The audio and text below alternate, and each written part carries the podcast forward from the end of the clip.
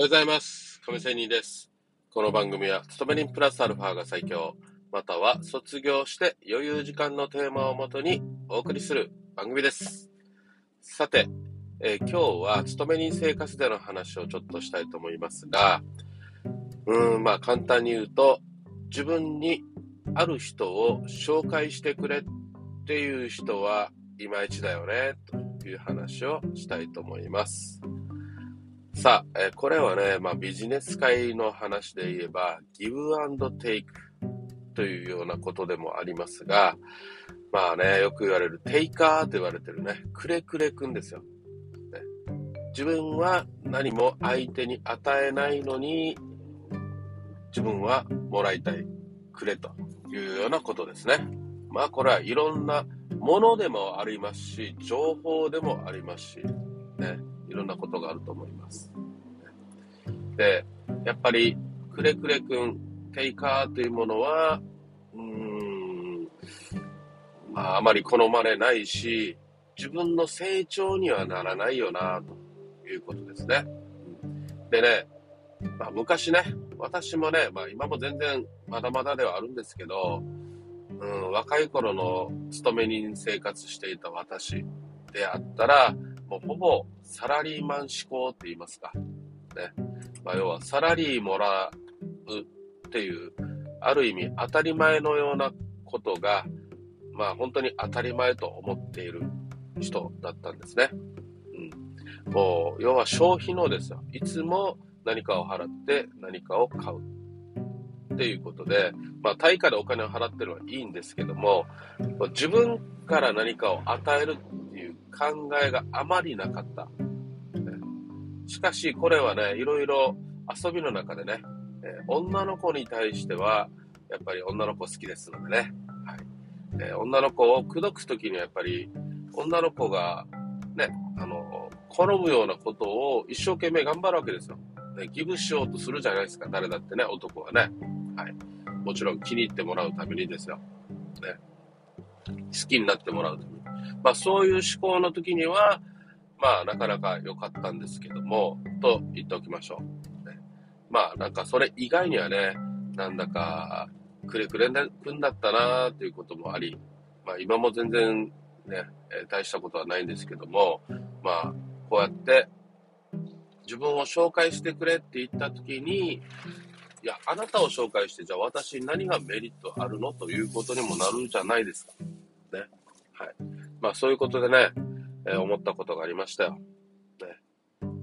えーっと、ある人を紹介してくれって言われました。はい。まあこれは女の子です。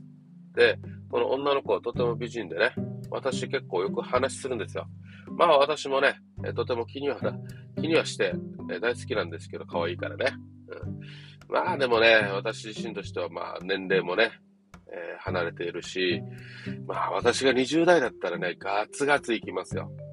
でも、この人は自分ではガツガツいかずに、ね失敗を恐れていってばっかりで、何か先輩である私を、に何かね、やってくれって言わんばかり、もうほぼ言ってるような感じなんですけどね。行動、あと言動からしていて。うん。で、じゃあ、こいつ、かっこいいかってかっこいいわけでもない。ね、まあ普通、かっこ悪いわけでもない。普通。ね、でも悪いやつじゃないのは確か。でも、じゃあなんで私が紹介する必要があるのか、メリットがあるのか。いや、先輩だからとかさ、同僚だからとかさ。いや、それは関係ないっしょ、ということですよね。ある意味ね、私だと男なのでね、うん、あわよくば、私がね、その女の子、ね、付き合いたいとも思うわけですよ。そりゃそうですよね。うんまあ、そんなわけでね、えっ、と、くれくれくんに最近会って、何度かね、付き合ったけども、飲み会にも行ったんですけど、まあ結局は恋愛話になってね、えー自分この人好きなんですよっていう感じでね、どうしたらいいですかみたいなね。いや、そんなことを聞かれても自分でアタックすればとかさ、ね、いろいろその人が何に興味があるのか、お前話してるの？って言ったら、話してるようで話してないように私には捉えられてるね。うん。で、まあ結局は周りの人に何か助けてもらいたいみたいな感じでね。うん。まあ私もね、若い頃あったかな。うん。まあでも同級生、友達だったらやっぱありますよね。でも、職場の仲間って同級生でもないしね。何のメリットがあるのかなっていうふうにね。いや、お前友達いないのかって、まあある意味その時点でね、ダメでしょうっていう感じでね。だってさ、女の子って男の、あの、誰でも好かれるような人を大体好むんですよ。ね。よく言われる男に好かれる男は、ね、かっこいいっていう感じですよ。ね。やっぱ男の中でもね、一目置かれる男がモテるだろうし、ね。うん、楽しいやつがモテるだろうしね。うん、まあそういう自分にならんといけないよな、とかね。まあそういうところを、やっぱり男磨きをしないといけないよな、というようなことですよ、結局は。ね、自分を磨く。向上させる。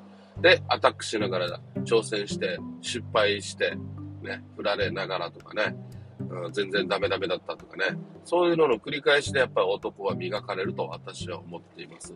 私なんかもね、したたかやられてきてますよ。今でもね、いろんな苦しいことたくさんありますし。